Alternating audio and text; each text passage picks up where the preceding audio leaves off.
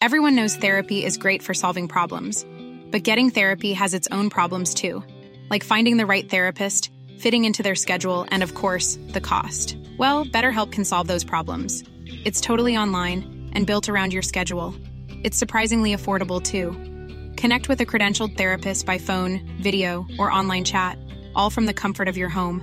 Visit betterhelp.com to learn more and save 10% on your first month. That's BetterHelp H E L P.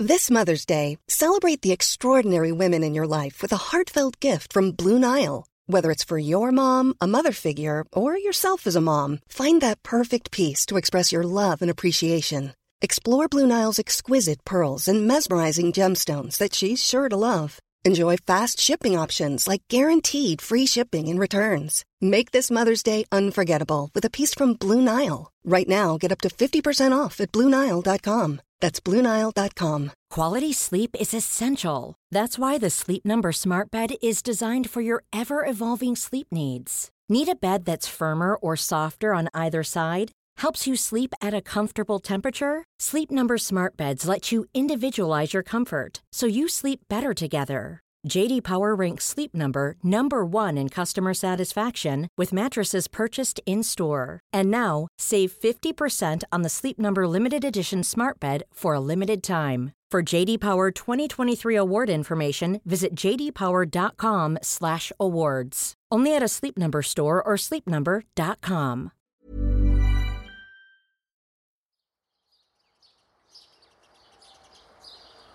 Was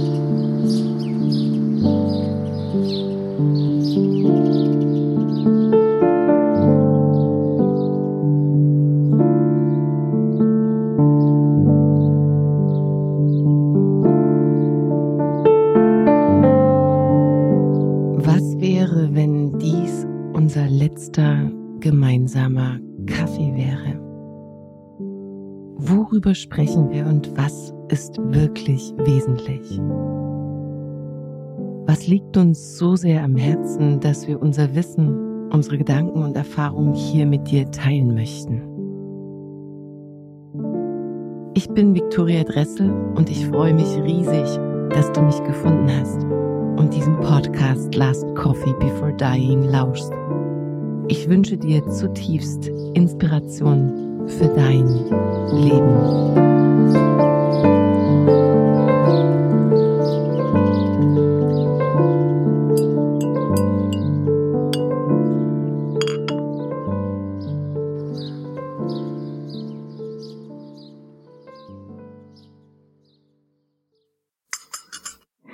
Guten Morgen, lieber Michael. Draußen ist es noch dunkel und wir sitzen hier an einem sehr, sehr schönen Ort, sind früh aufgestanden. Ich freue mich sehr, dass es geklappt hat, dass wir uns live begegnen können und etwas Zeit finden für dieses Gespräch. Also an der Stelle erstmal danke, dass du dir die Zeit genommen hast. Ja, schönen guten Morgen. In der Tat ein bisschen früh, aber sonst alles okay. War es schwierig für dich, so früh aufzustehen? Also bist du Nein. eher eine Lerche oder eine Eule? Ähm, kann ich so gar nicht sagen. Eigentlich bin ich eher so ein Langschläfer, aber dadurch, dass ich seit Jahren schon immer früh aufstehe wegen der Kinder, äh, hat sich das eigentlich so ein bisschen egalisiert. Mhm. Jetzt habe ich mir Gedanken gemacht, wo wir einsetzen. Wir kennen uns ja im Grunde nicht wirklich. Wir hatten vielleicht, wenn man es zusammen zählt, 30 Minuten Zeit und haben uns ausgetauscht. Und daher würde ich gerne die Hörer und Hörerinnen nochmal mitnehmen an den Punkt, an dem wir aufgehört haben und da auch gerne am allerliebsten direkt einsteigen. Das war tatsächlich vor ein paar Wochen. Du äh, als Gastgeber, aber auch dann unter diesen Umständen glücklicherweise auch als Beteiligter an einer Runde im Rahmen einer Konferenz von vielleicht 30 Unternehmerinnen, Unternehmern und wir haben uns ausgetauscht über den Sinn, beziehungsweise habe ich eine Runde moderiert und die Frage gestellt, was wäre, wenn wir nicht mehr viel Zeit hätten. Wir haben also reflektiert über den Sinn als solches und über, ja, dann schlussendlich auch den Sinn des Lebens. Und es gab einen Moment, an dem du angefangen hast zu sprechen und das hat mich in dem Moment aufwecken lassen. Denn ich habe eine Gemeinsamkeit festgestellt. Du hast über dein Leben kurz gesprochen und der Verbindung, dem Sinn des Lebens in Verbindung mit dem Tod oder der Vergänglichkeit an sich. Das würde ich einfach gerne an dich übergeben, da nochmal genauer in deinen Worten zu formulieren, was du im Grunde auch in dieser Runde geteilt hast, was mich sehr persönlich sehr berührt hat. Und ich habe dich dann, ja, danach direkt angesprochen und gefragt, ob du dir vorstellen könntest, da tiefer einzusteigen.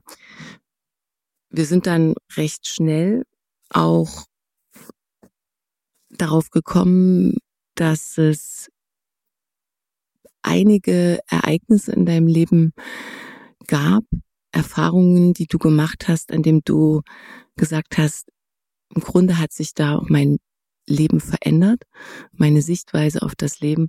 Und an dem Punkt würde ich gerne einsteigen. Lieber Michael, was hat der Sinn des Lebens aus deiner Sicht mit dem Tod zu tun und warum für dich persönlich genau in dem Zusammenhang? Puh, das ist ja ein ganz dickes Brett schon so früh am Morgen. Vor allem so eine komplexe Frage. Hm, vielleicht ähm, muss man da die Antwort in mehrere aufteilen. Hm. Also zunächst mal hast du gesagt, dass wir uns ja nicht kennen. Äh, also wir beide uns nicht kennen. Ähm, ich persönlich ähm, glaube nicht, ähm, dass wir andere kennen können, sondern dass wir die Chance haben, uns selber kennenzulernen und dass das ein Prozess ist, der nie aufhört. Also wir sollten immer als erstes in uns selbst reinhören und dabei den anderen sehen. Ähm, und jedes Treffen mit einem anderen Individuum als die tolle Möglichkeit sehen, mit jemand anderem eine ganz kurze Zeit, ob das Sekunden sind oder Minuten sind oder Stunden, Tage, Wochen, ähm, mit jemand anderen neben uns zu haben, der uns begleitet im Leben. Aber du hast die Frage nach dem Sinn des Lebens gestellt. Äh, da habe ich jetzt vor kurzem ein wunderbares Buch gelesen von einem österreichischen Arzt, der im KZ war äh, der gesagt hat, der hat mir eine, eine Frage beantwortet, die ich mir mal in meiner Jugend anders beantwortet hatte. Aber der hat gesagt, es gibt nicht den Sinn des Lebens, weil das Leben ist einfach da. Es gibt die Frage nach dem Sinn im Leben. Das hat mich, ähm, das hat mich sehr berührt, weil es ja mir die eine Frage die so ein bisschen offen geblieben ist in meinem Leben, ja, vielleicht nicht beantwortet hat, aber mir die Richtung gegeben hat.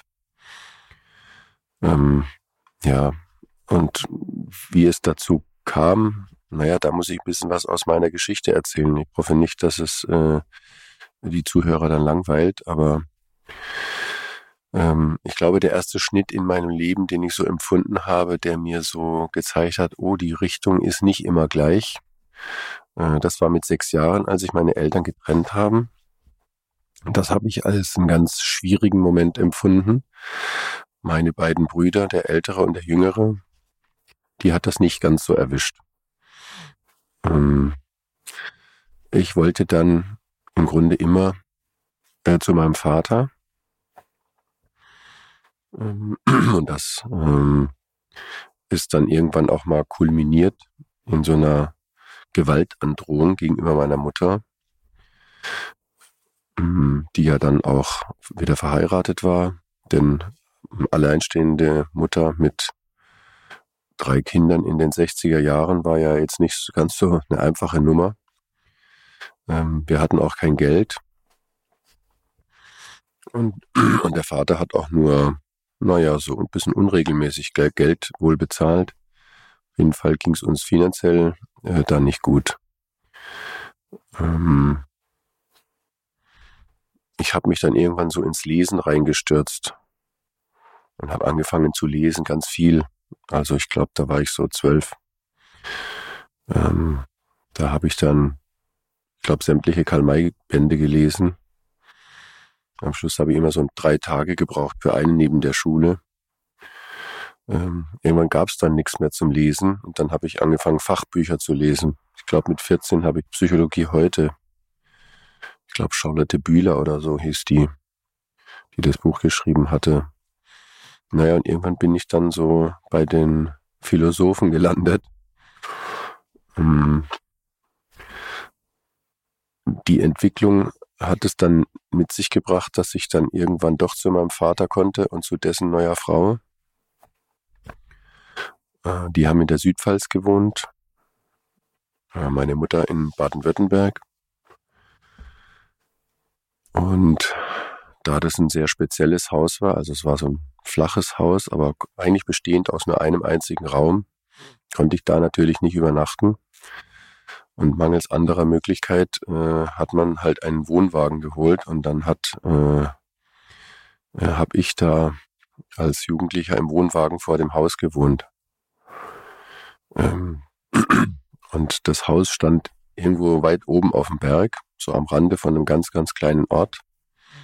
Äh, ich kannte niemanden. Ich schätze, da war ich so Ende 15.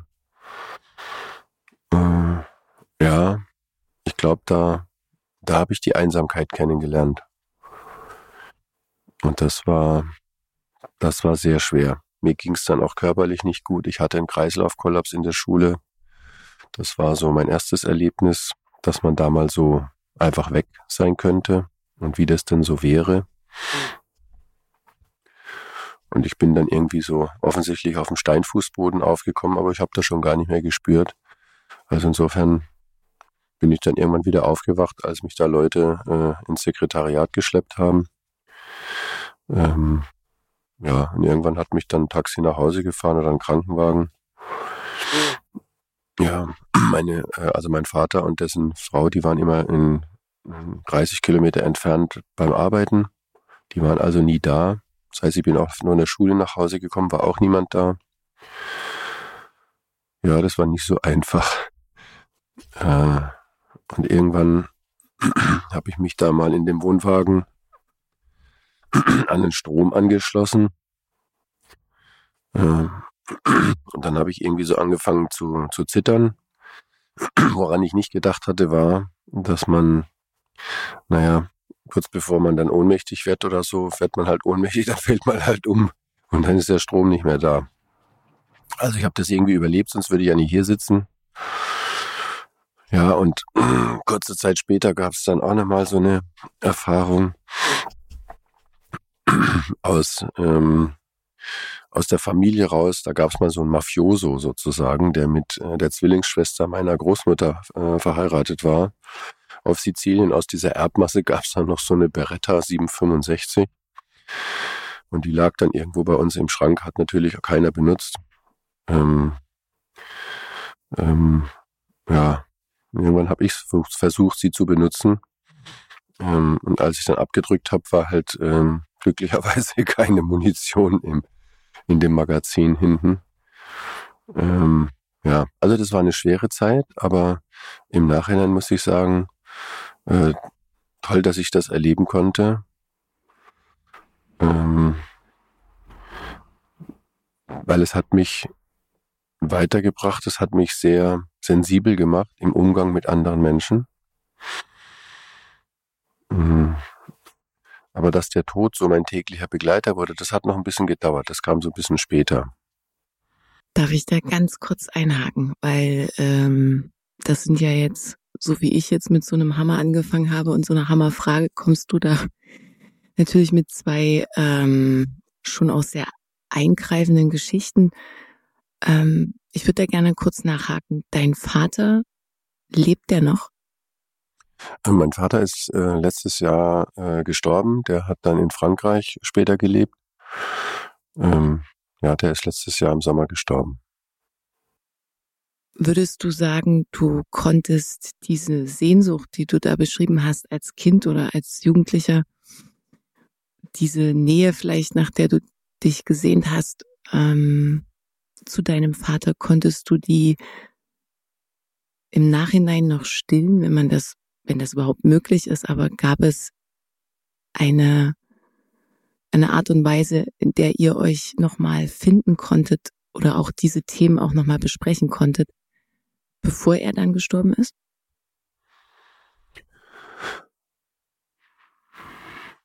Ja, das haben wir. Also das ist ähm, es ist so, dass in der Zeit, sagen wir mal, mein Vater, den ich ja idolisiert hatte, der hat sich dann in dieser Zeit, das hat sich dann von selbst demontiert sozusagen und hat sich auf die Realität äh, zurück äh, äh, orientiert. Ja, ja, wir haben später auch etliche Male gesprochen und äh, ich hatte mich auch schon bevor er gestorben ist, obwohl er jetzt nicht äh, lang eine lange Krankheit hatte, äh, hatten hatten wir uns eigentlich schon verabschiedet. Also es war dann schon irgendwann klar, dass er mir ähm, ja, wie soll ich das sagen, eigentlich nichts mehr geben konnte.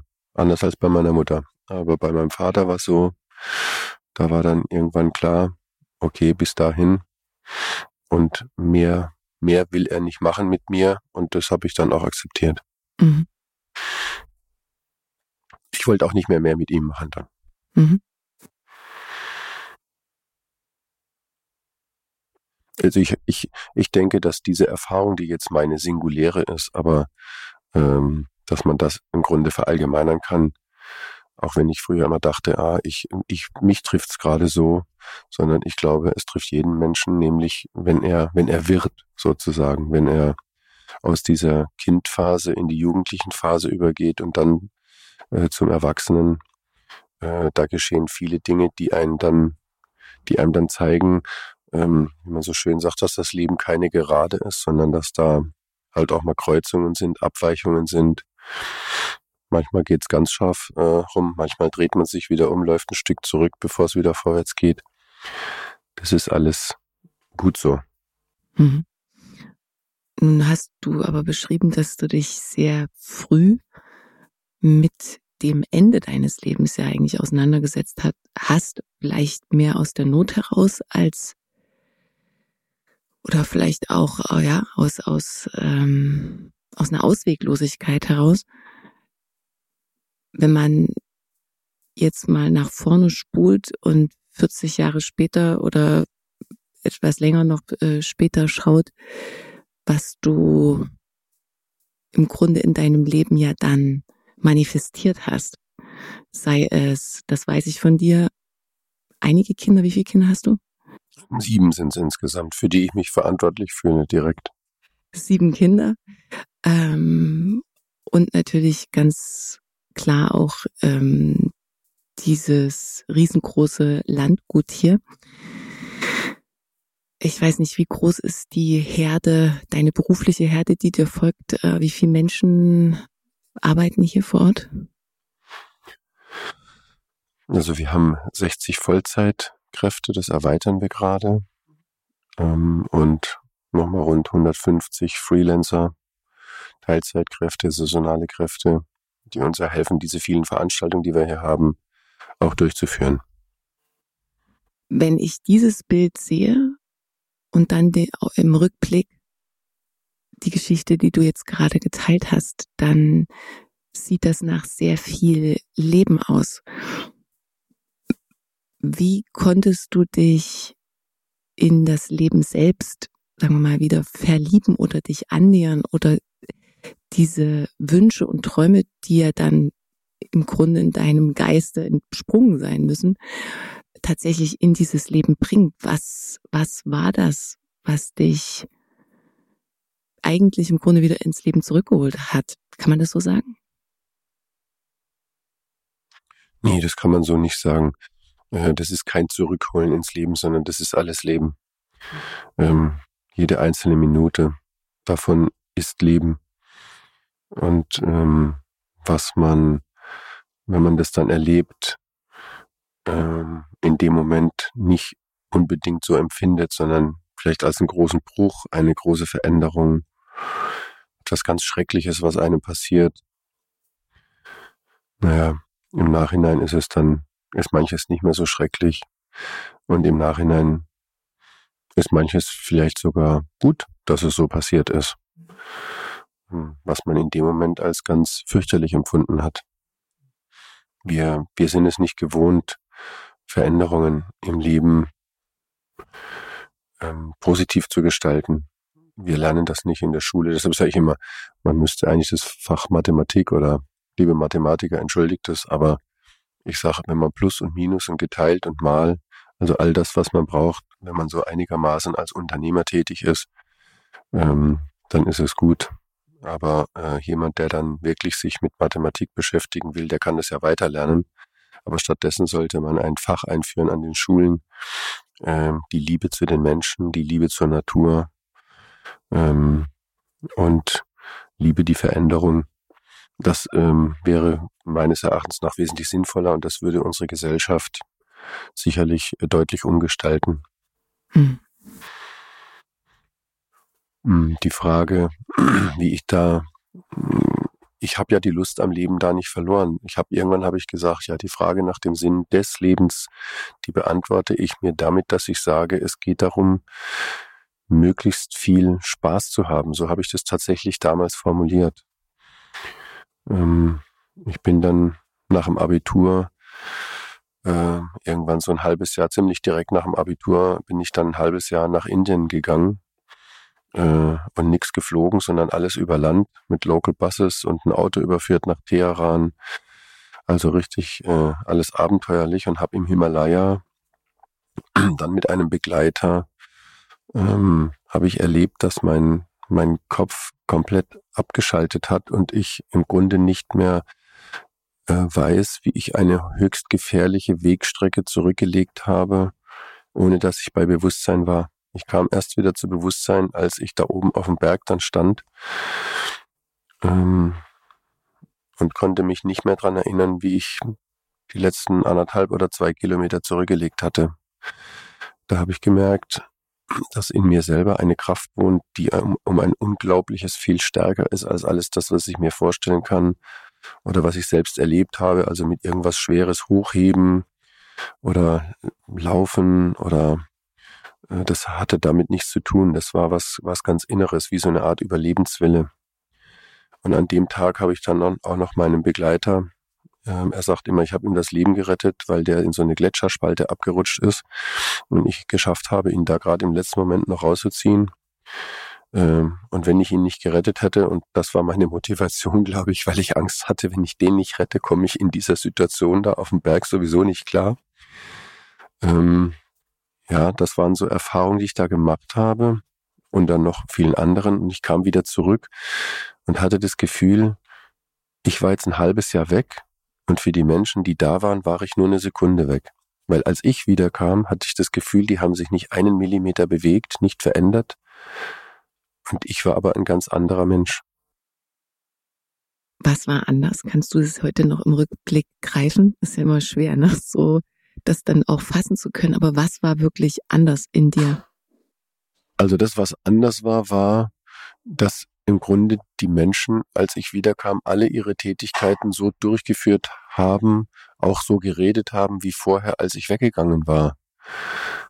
Aber ich kam mit meinen Erlebnissen, die ich da gemacht hatte, konnte ich eigentlich mit niemandem von den Menschen, die ich da vorher kannte, reden das, die haben das gar nicht verstanden, was ich da erzählt habe. Die haben es, ich konnte es zwar erzählen, die haben gesagt, ja, ja, interessant, interessant, aber äh, ich habe halt einfach gemerkt, es, es, es, bei mir hatte sich ja in der Substanz was verändert und, und bei denen halt nicht. Mhm. Und das hat mein Leben wieder geändert. Also wieder eine andere Richtung. Die dich dann wohin geführt hat? In welche Entscheidungen, die du vielleicht vorher naja, nie so getroffen hättest? Ich habe halt zu der Zeit, lag ich mal irgendwann im Sommer auf der Wiese äh, und habe da so in den Himmel hochgeguckt. Und ich hatte auch so äh, astronomische Bücher. Also ich glaube, so ein Buch von Heumer von Dietfurt, der war damals so ganz trendy. Da hatte ich so ein Buch gelesen, so ein Taschenbuch. In dem Taschenbuch war so ein Bildteil in der Mitte und da war, das Taschenbuch war vielleicht 15 mal 20 Zentimeter ungefähr. Und da war in der Mitte so ein Bild vom Andromeda-Nebel drin. Und dann hat er da geschrieben, wenn du jetzt so eine Stecknadel nimmst und machst da so ein ganz kleines Loch in dieses Bild von dem Andromeda-Nebel, dann bräuchtest du, selbst wenn du mit Lichtgeschwindigkeit fliegen könntest, was ja nach Einstein die schnellste Geschwindigkeit sei, was ich mal selber bezweifeln möchte, aber immerhin würdest du 80 Jahre brauchen, um vom rechten Rand dieses kleinen Loches bis zum linken Rand fliegen zu können. Und dann dachte ich, oh, wow, das stellt doch mal so ein bisschen was ähm, in Frage. Das ist doch, äh, das relativiert doch, relativiert doch so manches. Und dann habe ich da hochgeguckt und habe gewusst, ah, da hinten rechts da, da ist so ein Stern, dessen Licht braucht irgendwie so 10.000 Jahre, bis das zu uns ist, also mit Lichtgeschwindigkeit. Hm, damals wusste ich noch, wie viel Licht in der Sekunde, ich glaube in der Sekunde sind es 300.000 Kilometer, sowas. Ähm, und dann dauert das 10.000 Jahre. Also, und dann dachte ich, okay, wenn du dem jetzt einen Spiegel dahin hältst und das Licht wird da reflektiert, da wieder hin zu dem Stern, dann dauert es zehn Jahre, bis das wieder, 10.000 Jahre, bis das wieder da oben ist. Und dann habe ich für mich gedacht, mein Gott, was für ein Mückenschiss von Zeit ist uns vergönnt auf dieser Erde, in diesem Leben. Ähm, wir müssen versuchen, diesem Leben einen Sinn zu geben. Und das hat sich dann später umgesetzt, ähm, dass ich gesagt habe, ja, oder sagen wir mal, der, der Samen ist dann wirklich ein paar Jahr, Jahrzehnte später erst aufgegangen, dass, als ich gemerkt habe, oh, jetzt wirst du ein bisschen älter und wie viel Zeit hast du denn verplempert mit anderen Sachen? Ähm, nimm das mal raus, ähm, nimm dich mal zurück. Und so, und dann habe ich einen schönen Satz gelesen in einem Jahresbericht der, äh, der GLS Bank, war das, glaube ich, damals. Die natürliche Gravitation des Alters brachte mich dazu, nur Dinge zu tun, die mehr und mehr einen Sinn ergeben und die anderen Sachen wegzulassen. Da habe ich gedacht, das ist super, das passt gut auf mein Leben. Trotzdem habe ich eine Menge Sachen mitgeschleppt und habe dann manches weggeschmissen und gesagt, nee, mache ich nicht mehr, brauche ich nicht mehr. Oder an andere delegiert um mich darauf zu konzentrieren, auf die Dinge, die wirklich wichtig sind im Leben. Was würdest du sagen, wenn du sagst, ähm, du hattest diese Erkenntnis und ja auch einen Hinweis darauf gegeben hast, aus deiner Sicht, was sinnvoll wäre, für die nachfolgenden Generationen in die Schule zu implementieren. Was erkennen wir Menschen aus deiner Sicht nicht oder was fehlt uns häufig, um genau diese Fragen überhaupt stellen zu können, um überhaupt diese Fragen in unser Leben zu lassen. Also dir wird es ja auch heute noch begegnen, sicherlich, oder die Gedanken verschwinden ja nicht, wenn sie einmal da sind, oder das Bewusstsein, sondern das nimmst du ja mit. Also was fehlt uns?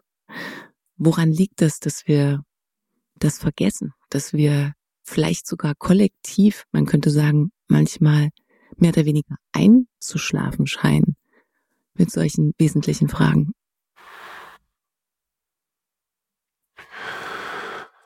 Ja, gut. Ja. Ähm, es ist jetzt auch nicht so einfach zu beantworten, aber ähm, als ich jung, jünger war, da habe ich mich immer als Individuum gesehen, ich Einzelner und gegenüber von mir die Welt, die Menschen und vor allem gegenüber von mir die Natur. Also ich habe das immer so empfunden, ich bewege mich in der Natur. Ähm, und aus heutiger Sicht würde ich sagen, ist diese Betrachtung falsch. Denn wir Menschen bewerten uns vollkommen über. Also ähm, klar ist, dass wir uns als Mensch erleben und erstmal kennenlernen müssen. Jetzt sind wir wieder beim Anfangspunkt des Gespräches. Wir müssen uns selbst kennenlernen. Und im Moment empfinde ich es als geradezu verletzend, wie überheblich wir Menschen sind gegenüber diesem, diesem empfindlichen kleinen Planeten und wie überheblich wir sind, uns als etwas außerhalb der Natur zu betrachten, wie wenn wir über der Natur stehen. Und das ist unglaublich schwachsinnig, weil die Natur sind wir. Also, und ich setze ganz bewusst die Natur vorne ran und dann erst wir, weil die Natur ist viel größer als wir und wir sind nur ein kleiner Bestandteil der Natur. Wir sind genauso Natur wie die Pflanze, die da drüben steht oder der Baum, der da draußen wächst. Ähm, und wir haben keine Ahnung, was wir da gerade tun mit der Natur. Die Natur, das sind wir und das ist das Wertvollste, was wir haben. Aber wir gehen damit um, wie wenn es etwas außerhalb von uns wäre, was wir behandeln können, mit dem wir umgehen müssen. Nein, wir sind direkt mittendrin, wir sind es selbst. Wenn wir jede Minute in 40 Tonner ins Meer kippen, dann kippen wir die uns selbst ins Trinkwasser. Ähm, um, um so eine Dimension zu verstehen und sie zu fühlen auch, ja, ich glaube, da braucht es leider ein, ein gewisses Alter, ähm, bis man das kann. Ich habe mich früher viel mehr mit den Philosophen auseinandergesetzt. Ich habe viel gedacht. Ich dachte, ja, das Leben spielt eigentlich im Denken sich ab, ähm, was ja gar nicht stimmt. Also es gibt einmal so eine Vernunftebene und dann gibt es so eine, ja, ich will mal sagen, so eine emotionale Ebene. Und das ist eigentlich die große Kunst für uns selbst, dass wir das, die beiden, diese beiden Schwingungen oder Hauptschwingungen, dass wir die in Übereinklang bringen. Also irgendwann habe ich gelernt, dieses Hirn, das geht überhaupt nicht voran. Das, was passiert ist, ich habe gemerkt, bestimmte Entscheidungen in meinem Leben, über die ich mal nachgedacht habe, warum hast du das gemacht und das gemacht und das gemacht? Und ich habe gesehen, es ging nie eine rationale Entscheidung dem voraus. Ich habe dann, ich habe irgendwas mal gemacht, weil ich es gemacht habe. Und im Nachhinein hat mein Hirn drüber nachgedacht, was ich da gemacht habe und hat es dann in so eine Kiste einsortiert. Ja, das gehört dahin, das gehört dahin, das gehört dahin. Ich denke, das wird man irgendwie auch brauchen. Äh, vielleicht auch, weil wir so viel Fleisch fressen. Ähm, aber ähm, im Grunde geht es darum, diese beiden Achsen oder diese beiden ja, in, in Übereinklang zu bringen und, und Strömungen zuzulassen. Und deshalb sage ich ja manchmal Frauen to the people, ja, Frauen to the power, sag ich, ähm, weil äh, Frauen können das besser als Männer. Glaubst du? Ja, da bin ich ganz überzeugt davon. Es ist schön, dass du das ansprichst. Mir fällt dazu ähm, Charles Eisenstein ein. Sagt er dir was? Der beschreibt das Dilemma so, der aktuelle Zustand auf unserer Welt, warum wir all diese Dinge und sagen wir mal auch die, die schrägen Dinge, die,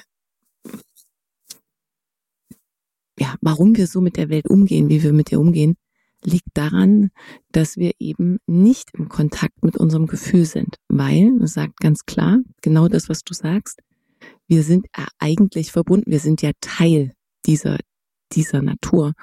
Nur fühlen wir das leider nicht, wir haben uns getrennt, weil würden wir, würden wir oder wären wir nicht getrennt, dann würden wir jede Verschmutzung, die wir dieser Natur antun, direkt in unserem Körper spüren. Das heißt, es muss theoretisch eine Getrenntheit vorliegen oder vorherrschen, äh, um all diese Schandtaten zum Beispiel, ja, also als ein Beispiel ausführen zu können. Das heißt, es ist eine Getrenntheit von unserer ja, Gefühlswelt, eine Getrenntheit unserer Emotion, unseres emotionalen Erlebens, könnte man sagen. Ähm, das bedeutet, dass wir im Grunde lernen dürfen, mehr ins Fühlen zu kommen. Würdest du das so unterschreiben? Ja, generell müssen wir ähm, ähm, es lernen, die Gefühle mehr Gefühle zuzulassen äh, und uns weg vom von dem analytischen Denken zu entwickeln. Das, das ist auch gut, das analytische Denken, aber das ist eben nicht nicht alles. Und äh, unsere Gesellschaft ist leider darauf aufgebaut, ähm, dass man vorgibt, vernünftig mit den Dingen umzugehen und sachorientiert. Äh, und letzten Endes ist es das aber gar nicht. Also wir sind uns völlig entfremdet.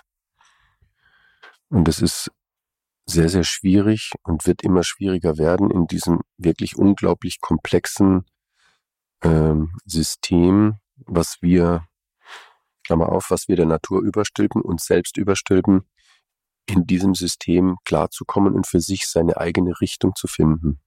Das ist sehr, sehr schwer. Es wird ihm immer schwerer gemacht, einfach in sich selbst hineinzuhören, sondern äh, ich sehe das an meinen Kindern, obwohl die auch viel mitbekommen und ich bin immer wieder überrascht, was die alles mitbekommen, aber ich denke immer, mein Gott, was sind denn das für Menschen, die daran wachsen, die nur am PC sitzen oder an ihren Tablets oder Handys und darum. Ich denke immer, mein Gott, was für eine verlorene Lebenszeit, ja. Ähm, aber vielleicht ist es das auch gar nicht. Aber es wird, diese Zusammenhänge werden immer komplexer und die, das, das, wie, wie die Dinge alle Zusammenhänge zu erleben, das wird immer schwieriger, weil eben vieles zum Beispiel in so eine künstliche Welt verlagert wird. Ähm, das macht ein persönliches Erfahren schwierig, das persönliche Erlebnis schwierig. Ähm, es ist ein Unterschied, ob ich einen Unfall sehe oder ob ich äh, drei Filme über Unfälle sehe im, im Internet. Das ist ein Unterschied. Ähm, oder einen Unfall erlebe. Ähm, das ist das, was man nicht weitergeben kann und was ja jeder für sich selber äh, rauskriegen muss. Und eigentlich versuchen wir uns immer abzuschotten vor diesen Erlebnissen, die dann auch Veränderungen sein können, weil wir die Veränderung nie als Chance betrachten, sondern immer als Bedrohung. Kam ich wieder zurück auf diesen Schulunterricht. Ich weiß nicht, ob es nutzen würde, aber ich glaube, wenn man wenn man mehr diese Schwingungen betrachten würde, ich bezeichne es als Schwingungen, als Atmosphäre, als, als Stimmungen, ähm, wenn, wenn wir damit besser umgehen könnten, ähm, glaube ich, wäre sogar eine Wissensvermittlung einfacher, weil wenn man sie auf den, den auf, äh, auf den Erlebnislevel zurückbringt, äh, dann lerne ich ja viel schneller. Wie lernen deine Kinder von dir? Also ich habe mal mit, mit, mit dem ersten Kind, für das ich mich verantwortlich gefühlt habe, äh, da habe ich noch gedacht, ja, wir müssen Regeln aufstellen. ja, ich als Mann, als Vater, ja nicht der leibliche Vater, muss Regeln aufstellen. Ähm, da bin ich im Prinzip äh, wirklich vollkommen weg. Ähm, weil ich sage, und da, da sollten auch alle Eltern zuversichtlicher sein, also zumindest alle die, die positiv mit ihren Kindern umgehen, das sind ja glücklicherweise fast alle. Ähm, Erziehung findet nicht statt, weil man sich was ausdenkt, was Erziehung ist, sondern Erziehung findet einfach statt. Ist eigentlich ein blödes Wort, weil ich komme wieder darauf zurück, wenn man die Chance hat, im Leben Menschen zu begleiten, ist das was Wunderschönes. Und man tut es einfach, weil man mit diesen Menschen was tut. Weil man mit ihnen lebt. Weil man mit ihnen einen Blog macht morgens oder einen Podcast morgens um fünf. Ähm, oder weil man mit ihnen Fahrrad fährt. Oder ihnen mal die Natur versucht äh, nahezubringen. Das, das sind Dinge, ähm, die, die prägend sind für junge Menschen und wir wissen das oft gar nicht und wir erfahren das erst 30 Jahre später, was, was wir da eigentlich gesät haben. Und das ist wunderschön zu sehen. Klappt nicht immer, aber ist schon ziemlich gut. Da würde ich gerne noch mal eine Frage anschließen. Ähm, wie, und du hast ja schon uns, sagen wir mal, sehr viele Einblicke gegeben, aber wie würdest du es auf den Punkt bringen? Was ist für dich persönlich Erfolg und wie würdest du Erfolg deinen Kindern erklären? Du hast aber auch Fragen drauf. Ähm also Erfolg war für mich früher mal auch viel Geld verdienen. Ähm, das ist es schon ganz lange nicht mehr.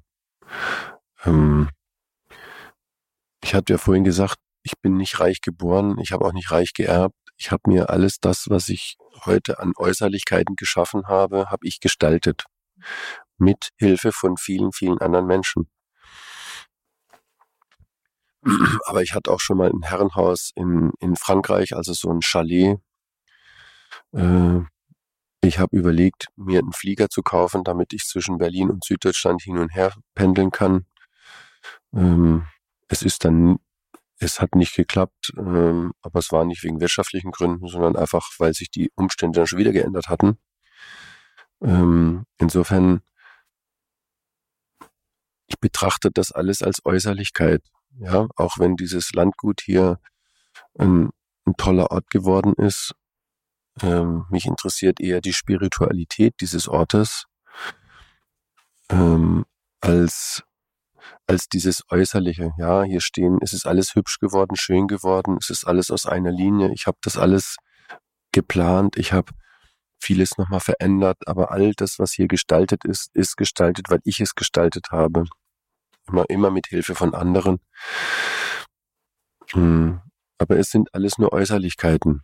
Das, das ist völlig unwichtig. Völlig unwichtig. Das, was zählt, ist,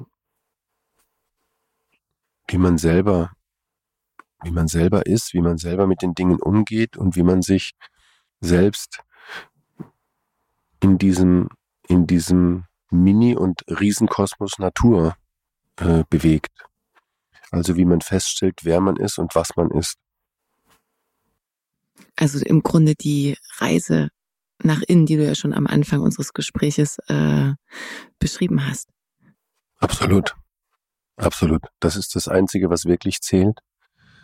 Dass man die Zeit, die man hat, die einem vergönnt ist, die jeden Tag, jede Minute zu Ende sein kann, dass man diese Zeit nutzt um was Sinnvolles zu machen. Mal so direkt in den Moment, also wirklich hier im Moment landend, äh, die Frage an dich, gibt es noch etwas, äh, wo, du dir oder wo du dich dabei erwischst, dass du dir erzählst, dass du das aufschiebst oder zu einem anderen Zeitpunkt noch unbedingt machen möchtest? Also jetzt vielleicht aktuell keine Zeit dafür ist, aber später vielleicht schon. Gibt es das noch in deinem Leben?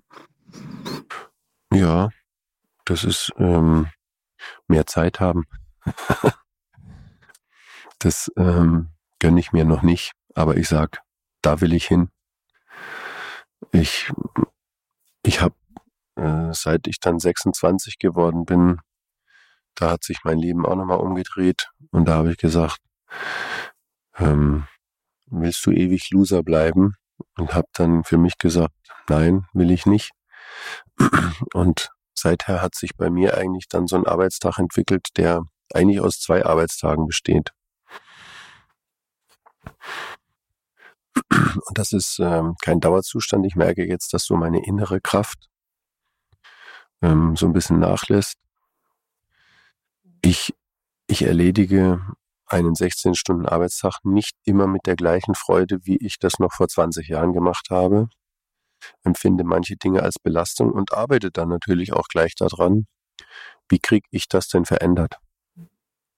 Und das ist auch die Phase, in der ich gerade so ein bisschen bin, weil diese Verantwortung für diese, für die vielen Mitarbeiter, die ich habe, für deren Leben, für deren Sinn im Leben wiederum und für meinen Sinn, äh, das kostet sehr, sehr viel Zeit. Es kostet mich im Moment gefühlt zu viel meiner Lebenszeit, zu viel meiner verbleibenden Lebenszeit.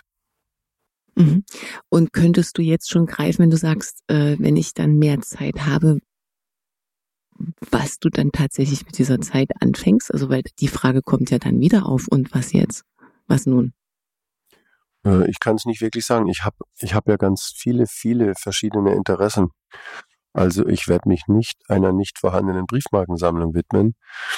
Ähm, ähm, aber ich, ich will eigentlich noch mal in den Himalaya. Ähm, ich möchte, ich kann es aber abkürzen. Im Grunde will ich, äh, nichts tun geht gar nicht. Ähm, man tut immer etwas, selbst wenn man sich hinlegt und die Augen schließt ähm, und meint, nichts zu tun oder sogar nichts zu denken. äh, man tut immer etwas. Und ähm, ich möchte mehr Zeit haben, um in mich selbst hineinzuhören. Die Dinge sind so komplex geworden, dass ich manchmal die Zeit vermisse, die Dinge wieder zu spiegeln und in mich hineinzuhören und, und auf das Echo zu hören, was da ausgelöst worden ist. Und die Zeit habe ich derzeit nicht und das vermisse ich so ein bisschen. Zusammengefasst, wie würdest du die Frage beantworten, worin prüft dich dein Leben? Wenn man das überhaupt so fragen kann, aber ähm, worum geht's in deinem Leben? Was ist so ein bisschen der Lernauftrag vielleicht auch? Kannst du das fassen? Der Lernauftrag für mich, den habe ich eigentlich schon gesagt. Es geht darum, sich selber kennenzulernen und, und für sich zu erfassen, warum man da ist. Wozu das Ganze? Ich kann mir auch eine Kugel geben oder irgendwas anders machen, da bin ich weg. Oder ein Ziegel fällt irgendwo runter, ein Auto überfährt mich, weil ich mal unachtsam war. Ähm, kann alles passieren. Ähm, der, im, im Grunde ist so ein gewisser Auftrag der, dass, dass man wirklich seine Zeit nutzt. Und seine Zeit nicht unbedingt nutzt, ähm, um, ich sag jetzt mal, irgendwelche Wände anzustreichen, ähm, oder all diese Dinge zu tun, die diese Gesellschaft einem auferlegt, damit man sie tut, um die Miete bezahlen zu können und so weiter und so weiter, sondern die Dinge, die einem, die einen ja voranbringen und wo man wirklich spürt, dass man lebt, das sind ja die Dinge, die immer mit Veränderung zu tun haben. Und wenn man in sich hineinhört und achtsam ist, dann hört man und spürt man auf einmal Dinge, dann spürt man, oh, naja, das befriedigt mich ja eigentlich nicht. Und dann fragt, sollte man sich fragen oder könnte man sich fragen, ja, warum tue ich es dann noch? Also sich selbst zu spüren als ein Teil der Natur und sich zu fragen, warum ist man da? Also ich bin da, um Dinge zu gestalten. Das ist mein Drang. Mein Drang ist, Dinge zu entwickeln, hm, aussichtslose Dinge zu entwickeln wie dieses Landgut, was im Prinzip eine komplette Ruine war und alle haben gesagt, reiß es ab, mach ein paar schöne Baugrundstücke am Wasser. Ähm, das wäre vielleicht aus unternehmerischer Sicht äh, sinnvoll gewesen, aus kurzfristiger Sicht sinnvoll gewesen.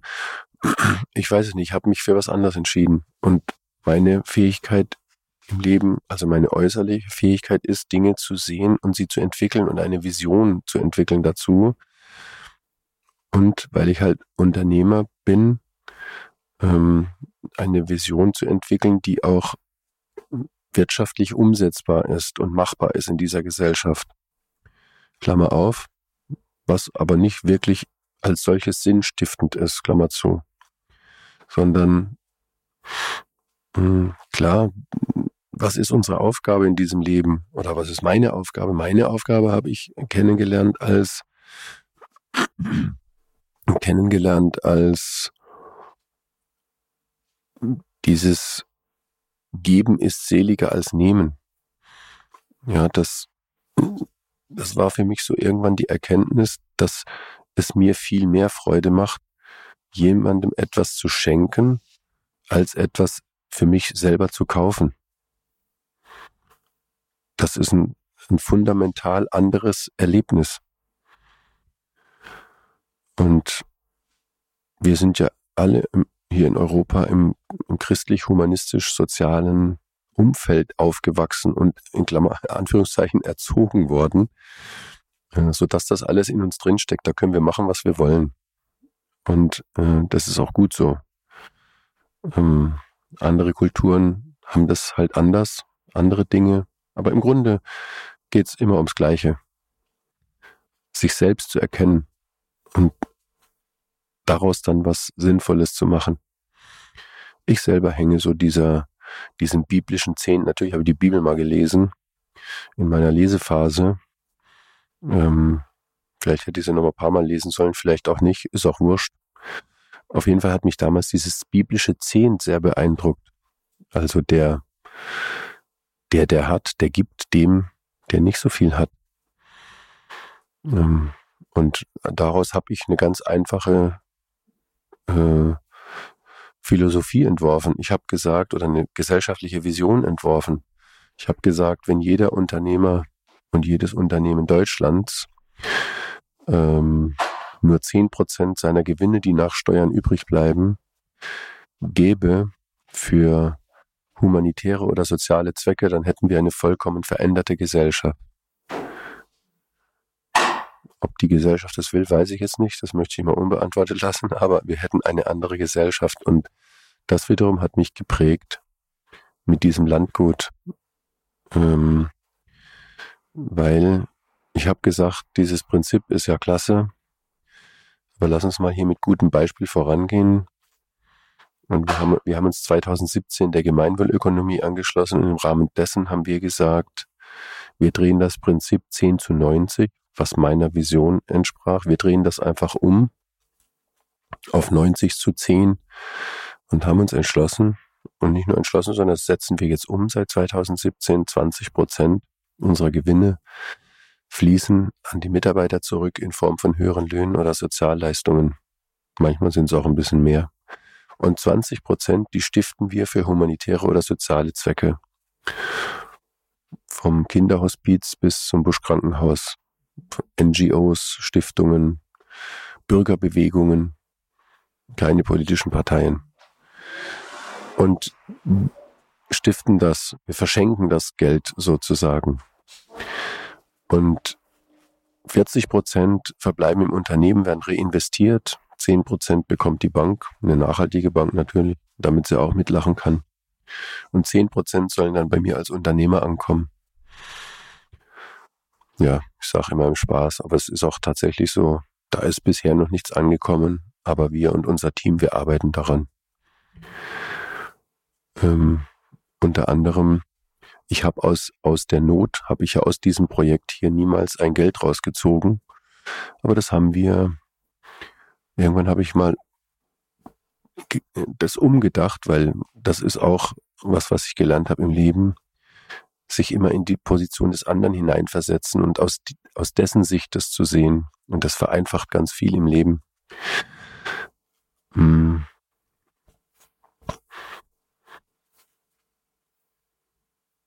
Jetzt habe ich kurz den Faden verloren. Muss man dann gleich rausschneiden. Hm. Die Situation des anderen zu sehen. Ähm, ah, ich habe ich habe äh, gesagt, wenn ich schon hier auf ein Geschäftsführergehalt verzichte, was ich seit 21 Jahren tue, und meine Frau im Übrigen auch, ähm, dann sagen wir das mal. Und wir sagen, wir verzichten auf ein Geschäftsführergehalt zugunsten der Mitarbeiter und zugunsten des Unternehmens, was ja faktisch auch stimmt. Und äh, das trotz, naja, zwischen 14 und 16 Stunden Arbeitstag. Manchmal sind es auch 20. Ähm, das, das kennzeichnet unser Unternehmen in wirtschaftlicher Hinsicht, dass wir im Grunde eigentlich hier so ein Non-Profit-Unternehmen sind. Ähm, wichtig ist nur, dass es funktioniert. Und wichtig ist, dass wir mit diesem Projekt den Menschen was zurückgeben können. Und das spüren auch sehr viele Gäste, die wir hier haben.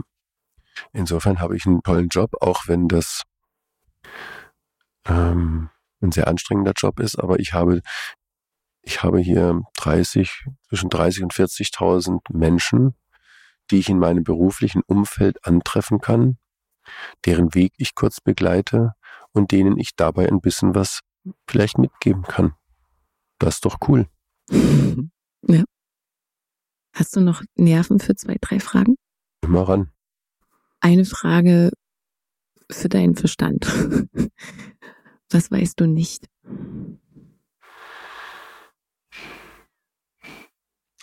Das ist ja eine tautologische Frage. Weil das, was ich nicht weiß, das weiß ich nicht. Ähm, ich könnte jetzt philosophisch sagen, ja, äh, ich weiß, dass ich viele Dinge nicht weiß. Hm. Ich glaube, das hatte ich ja vorhin schon mal so ein bisschen angedeutet. Ich glaube, wir leben in so einer schnelllebigen und so einer mit Reiz überfluteten Zeit und informationsüberfluteten Zeit, dass diese, dieses, dieses sogenannte Allwissende, ja, diese Menschen, die von allem irgendwas wissen, so Humboldtsche Menschen, äh, dass es die so in der Form nicht mehr gibt.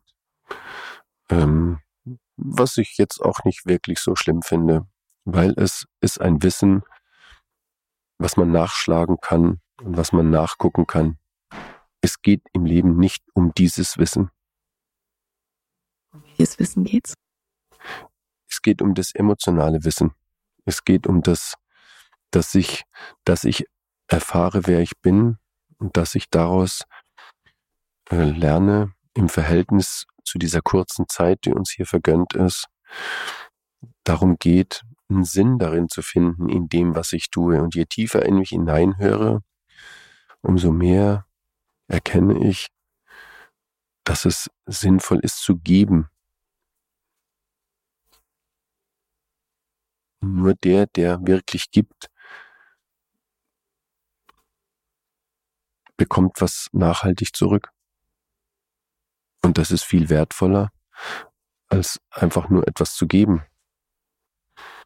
Da geht es nicht immer um materielle Dinge, da geht es nicht immer darum, dass man 1000 Euro für irgendwas gibt oder 10.000 Euro oder einfach Geld, was materielles, sondern manchmal ist es nur ein tolles Gespräch, manchmal ist es ein Mitarbeiter, der, der gerade Beziehungsprobleme hat, äh, dem, dem man in so einem Gespräch einfach helfen kann, mal die Sicht, Sicht einfach zu verändern und die Dinge dann anders zu sehen äh, und sich vielleicht wieder selber zu sehen.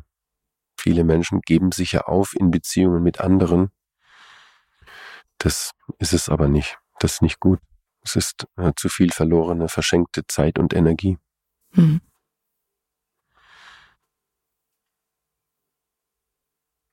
Ich weiß jetzt gar nicht, ob ich auf deine Frage geantwortet habe. Was weißt du nicht? Was weißt Was du nicht? Weißt du nicht? Hm. Ja. Glaub schon. So ein bisschen habe ich drauf geantwortet. Ich hoffe es zumindest. Wenn du nehmen wir mal an, du wirst, sagen wir mal, ähm, auf einem Sterbebett liegen. Was möchtest du definitiv nicht bereuen? Also ich, was ich nicht möchte, das weiß ich nicht. Ich wüsste jetzt auch nicht, ob das so eine Relevanz hat, aber was ich nicht bereuen würde, das wäre eigentlich mein ganzes Leben. Also dass all das, was mir vergönnt war, in dieser kurzen Zeit erleben zu dürfen, erfahren zu dürfen, im Nachhinein kann ich sogar sagen, selbst all diese Scheiße, die mir passiert ist, möchte ich nicht missen, weil sie mich einfach weitergebracht hat. Sie hat mich näher gebracht, zu so einer Einheit zu werden. Also würdest du auch im Rückblick nicht von Fehlern sprechen, sondern es gibt in dem Sinne keine Fehler oder schlechten Umstände, so wie ich dich verstanden habe. Ja, doch, Fehler gibt's schon, aber der Fehler ist darin, keine Fehler machen zu wollen. Zu denken, man wolle so perfekt werden, dass man keine Fehler macht. Das ist schon der größte Fehler in sich. Ja. Es ist wie, wir sind doch perfekt, wie wir sind. Wir sind manchmal ein bisschen blöd, aber wir sind perfekt denkt ein Vogel nach, ob er perfekt ist, ob er passt in diese Natur? Oder ein Fuchs? Oder ein, oder ein Baum? Das ist einfach selbstverständlich. Das ist so.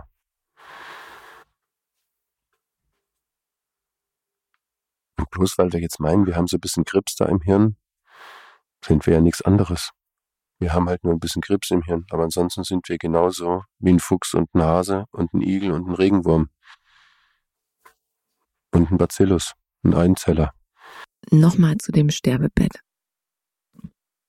Bevor das eintritt, und das ist ja, sagen wir mal, etwas, was uns allen blüht, ne? in welcher Form auch immer, oder was uns vielleicht auch tatsächlich äh, verbindet.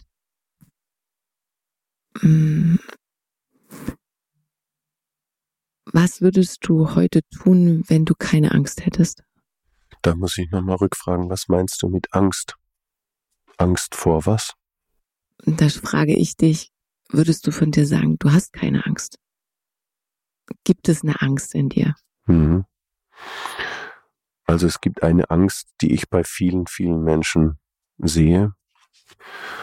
Ähm, das ist die Angst vorm Tod. Hm. Ich, ich habe die nicht wirklich, muss ich sagen. Ähm, für mich ist, äh, da hatten wir ja drüber gesprochen, für mich ist die, also bei unserem ersten Gespräch, ähm, für mich ist der Tod ein täglicher Begleiter. Es gibt keinen Tag, glaube ich, an dem ich nicht über den Tod kurz nachdenke. Also mehr oder weniger kann man auch sagen, meditiere. Ähm, der Tod ist, ist das gleiche wie Leben. Also wir werden geboren und wir sterben. Und weil alles ein Kreislauf ist, ähm, wird mein Körper irgendwann zu Asche oder zu irgendwas. Die Feuchtigkeit, die hier drin ist, ist ja auch wertvoll. Die geht ja nicht verloren. Die verändert nur ihre, ihre Struktur, also ihren, ihre körperliche Gestalt sozusagen. Hm. Deshalb ist die Frage nach, ob das dann da weiß ist oder dunkel. Bei mir war es dunkel, äh, aber nicht, nicht angsteinflößend dunkel. Es war einfach dunkel. Ähm, das, diese Frage ist, ist so eine typische Menschfrage. Gibt es ein Weiterleben nach dem Tod? Ist doch völlig uninteressant, weil unser Körper wird sich hier auflösen und trotzdem wird er weiterleben, weil diese Atome sind ja nicht die sind ja nicht weg, die lösen sich ja nicht auf. Also wir sterben ja nicht mit einer kleinen Atombombe und lösen uns lauter auf in Protonen und Neutronen oder so, sondern Asche zu Asche, Erde zu Erde. Also ähm, wir, wir gehen einfach über in einen anderen Zustand. Hm. Klar gibt es eine Angst vor dem Tod, wenn er denn lang und schmerzvoll und wirklich schlimm ist. Also der Übergang eben ganz schlimm ist. Aber da wir eh in der Regel nichts wissen von der Kraft, die in uns steckt, die, die unser Überlebenswille ist, haben wir auch keine Ahnung a priori, was dann da passiert, wenn wir auf dem Sterbebett liegen. Ich kann nur sagen, dass jedes einzelne Individuum, jeder einzelne Mensch um jede Millisekunde seines Lebens kämpft, weil man an dem Leben hängt. Aber warum beschäftigen wir uns nicht viel früher mit dem Gedanken an den Tod, damit wir diese blöde Auseinandersetzung auf dem Totenbett, hey, haben wir alles richtig gemacht? Haben wir all das getan, was wir hätten tun wollen oder tun sollen? Ist doch blöd. Die Frage stelle ich mir doch vorher. Das ist wie ein Bus, der abfährt. Da sage ich, ja, okay, was mache ich, wenn der Bus jetzt früher abfährt und ich komme dahin und dann ist der Bus gar nicht mehr da? Da frage ich mich doch vorher. Dann bin ich auf die Situation vorbereitet. Scheinbar scheint es aber eben so viel Angst einzuflößen, dass ich nicht dazu komme, mir das zu fragen oder mir auch vielleicht auch nicht so mutig bin, mich das zu fragen. Also ich spreche jetzt im generellen Sinne. Ähm, und erst dann, wenn es tatsächlich sichtbar wird, fühlbar wird, ne, durch einen Verlust oder durch eine Krankheit, äh, wie auch immer, scheint es ja dann ins Bewusstsein sich hineinzuzwingen, kann man sagen. Erst dann scheinen die Menschen irgendwie so aufgerüttelt zu werden. Was kann ich denn tun, damit diese Angst weniger wird? Wie, wie, wie geht das? Also ich wüsste es jetzt gerade nicht, wie ich es meinem Sohn beschreiben soll oder meinem Kind, ähm, wie ich darauf antworten würde. Außer nicht wegzugucken, vielleicht genauer hinzugucken. Und immer dann, wenn man das Gefühl hat, es wird unbequem oder eng oder die Angst steigt langsam auf, weil das fühlt man ja dann auch im Körper, eben genau dann sich nicht abzutrennen davon, von diesem Gefühl. Und da sind wir schon wieder beim Gefühl. Was würdest du sagen? Hm. Naja, die Angst entsteht ja da, wo ich was habe, was ich ja noch nicht erfahren habe. Das Ungewisse. Ja, also. Das Nichtwissen. Genau, das, ja, Nichtwissen, nicht spüren. Oder vielleicht schon mal gespürt haben, als Kind, dass man etwas verloren hat und nie wieder dahin wollen. Also das eine, wie man sich dem Thema nähern könnte, da habe ich schon ein bisschen was dazu erzählt. Mhm. Auf der Wiese liegen, da hochgucken, Zeit eingrenzen können, die Begrenztheit, die eigene Begrenztheit zu erfahren und die eigene Relativität im Verhältnis zu dem Ganzen. Das, das ist schade, dass es so ist, den meisten Menschen so geht, dass sie das ist diese generelle Selbstüberschätzung des Menschen, dass er sich als was Besonderes sieht. Wir sind nichts Besonderes. Man kann eher sagen, wir sind dumm, weil wir uns was als was abgetrenntes von dieser Natur betrachten, von dem Grashalm, der da draußen ist. Der Grashalm da draußen ist mein Bruder und der Baum, das ist meine Schwester. So sehe ich das. Mhm. Ich respektiere, wenn ich joggen gehe, gucke ich, ob auf meinem Weg da gerade ein Käfer rüberläuft und dann laufe ich da einen Schritt rechts daneben. Ähm, das, das hat mit, ja, dass man sich als Bestandteil von etwas betrachtet und nicht außerhalb betrachtet. In dem Moment, wo ich mich außerhalb betrachte, komme ich mit diesem natürlichen Prozess natürlich nicht mehr klar. Und das ist das, was die Angst auslöst. Das führt mich, ähm, das führt mich etwas tiefer nochmal zu der Frage, die ich dir gerne am Anfang gestellt hätte und dann habe ich davon abgesehen. Und ich finde, das passt jetzt gerade, wenn du über den Baum als Schwester und den Grasbaum als Bruder sprichst. Wer bist du? Einige Dinge hast du schon erwähnt. Ich weiß von dir, dass du Unternehmer bist, dass du Vater bist. Wer bist du noch? Also als allererstes würde ich, fällt mir der buddhistische Gedanke ein, ich bin ein Tropfen im Ozean. Also jeder ist Teil von, von dem Ganzen. Ich bin auch nur ein kleiner Teil.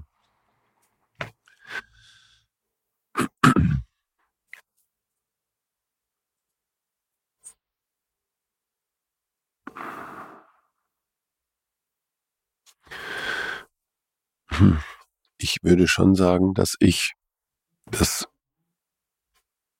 das die wirklich tolle Möglichkeit hatte in meinem Leben durch so viele Brüche und Umbrüche und schwierige Dinge, die ich erfahren habe, die ich aber erleben konnte und die nicht einfach so an mir spurlos vorübergegangen sind, die ich halt auch versucht habe zu verarbeiten und darüber nachzudenken, haben mir die Möglichkeit gegeben, mich selber näher kennenzulernen, mir näher zu kommen. Und haben mir die Möglichkeit gegeben zu erkennen, dass es schöner ist, den Menschen was geben zu können, als einfach nur so dahin zu vegetieren. Tut mir leid, wenn ich das mal so ein bisschen brutal sage. Ähm,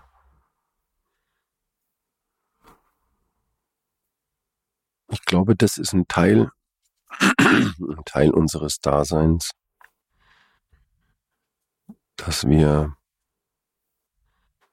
die, dass wir in der Lage sind, zu erkennen, wozu wir da sind und was wichtig ist. Dass wir erkennen können, uns selbst erkennen können und, und die Aufgabe, die uns eigentlich das Leben gibt. Und wenn wir das schaffen, dann sind wir schon ziemlich nah dran an dem, was wir erreichen können.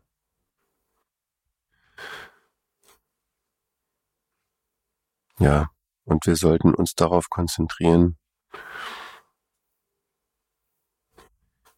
unser Verhalten dieser Erkenntnis oder diesem Erlebnis anzupassen. Wofür bist du jetzt gerade am dankbarsten in deinem Leben? Wofür bist du dankbar? Ich bin am dankbarsten darüber, dass ich erstmal geboren worden bin. Und da haben zwei Menschen hauptsächlich miteinander zu tun. Ähm, und hauptsächlich meine Mutter. Hm, auch da gab es Strömungen. Ich habe mal fünf Jahre mit meiner Mutter gar nicht mehr gesprochen. Ich glaube, da war ich so 21 bis 26 oder so in diesem Dreh. Das ist, hat sich komplett geändert. Ich telefoniere, glaube ich, einmal die Woche mit meiner Mutter. Die lebt alleine in Baden-Württemberg, ist aber sehr glücklich da, wo sie lebt, kümmert sich viel um andere. Also die ist jetzt 87 und kümmert sich noch um viele andere ältere Menschen. Hm. Also darüber bin ich froh, dass ich geboren wurde. Und ich bin froh und dankbar,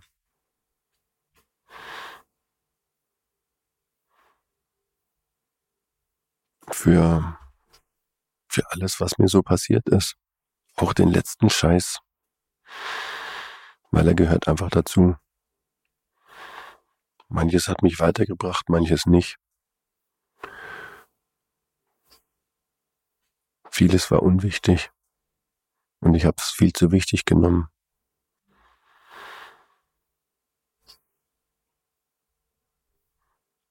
Waren auch manchmal Sachen dabei, die vielleicht sehr wichtig waren und ich habe sie nicht so wichtig genommen, aber es hat ein bisschen gedauert. Und dann habe ich sie wichtig genommen.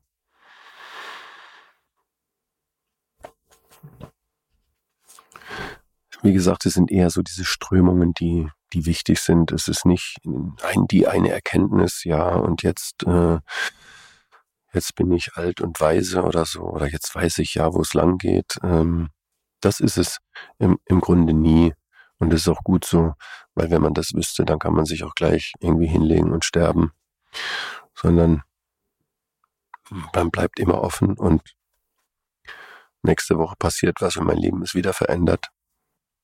Aber irgendwann erkennt man, dass manche Motive immer wieder kommen, sind immer die gleichen. Es, sie sind nur in einer veränderten Form, aber im Grunde geht es immer um das Gleiche.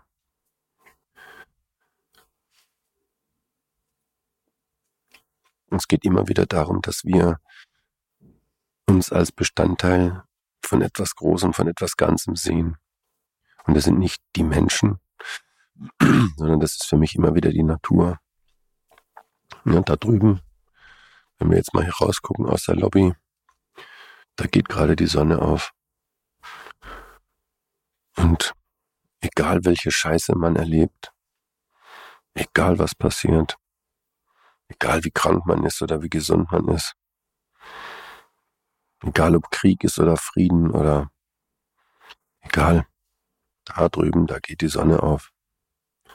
Und da auf der anderen Seite, da links, da drüben, da geht sie wieder unter. Und ich sage immer, die geht nicht auf, weil wir da sind, wir Menschen, sondern obwohl wir da sind.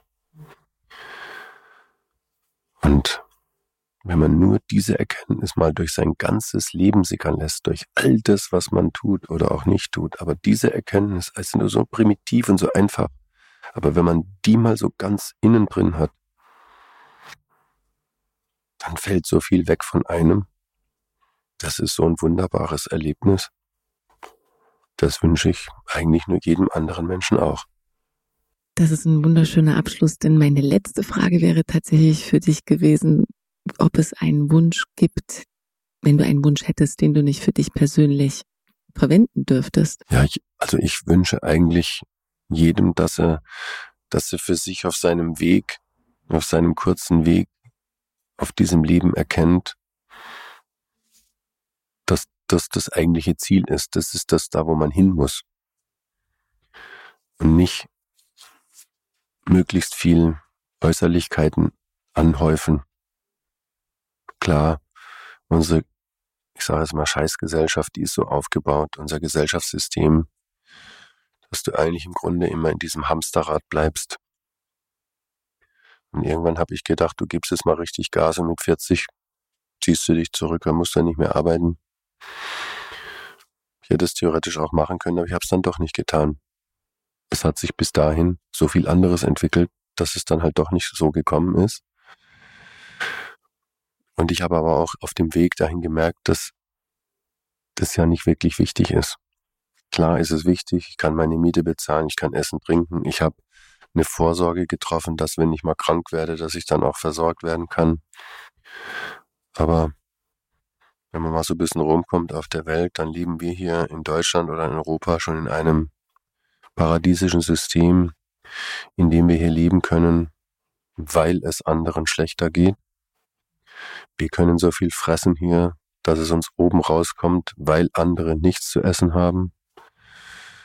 Ja, das sind schon so Erkenntnisse, die, die wichtig sind. Und ich wünsche, dass vielen Menschen, dass sie auch diese Erfahrung bekommen oder diese Erlebnisse, damit sie sich in ihrem Leben den wirklich wesentlichen Dingen widmen können und weggehen von dem Unnötigen, von dem Unsinnigen. Ja, was Sinnvolles tun. Schön. An der Stelle ähm, möchte ich dir danken. Also ich fühle mich sehr beschenkt, gerade jetzt an diesem Morgen, sehr dankbar, dass wir die Zeit auf diese Weise miteinander teilen konnten. Ich werde dieses Gespräch natürlich wirken lassen und setzen lassen. Ich werde jetzt erstmal eine Runde um den See spazieren, sobald es etwas heller ist. Und ich danke dir für deine Gastfreundschaft, dass du mich hier willkommen geheißen hast und wünsche dir weiterhin ein erfülltes Leben. Dankeschön. Und das wünsche ich dir auch. Und allen, die das vielleicht auch hören. Hm.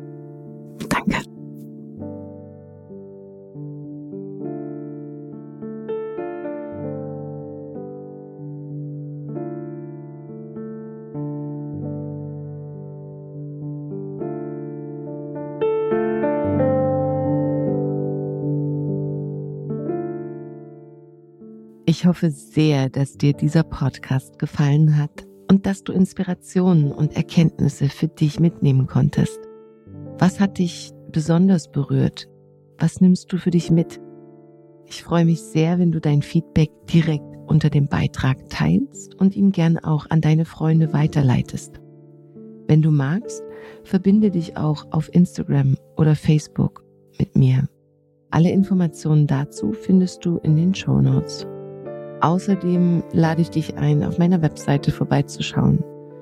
Dort findest du noch einmal sehr übersichtlich meine Angebote, sei es als Coach, Speakerin oder Lehrerin. Auch kannst du dort kostenfrei den sehr persönlichen Newsletter abonnieren, der dich einmal im Monat mit kleinen Extras beschenkt. Ich freue mich sehr, dass es dir deine kostbare Zeit wert war, hier mit mir zu verweilen. Und von ganzem Herzen wünsche ich dir ein großartiges Leben und bis zum nächsten Mal.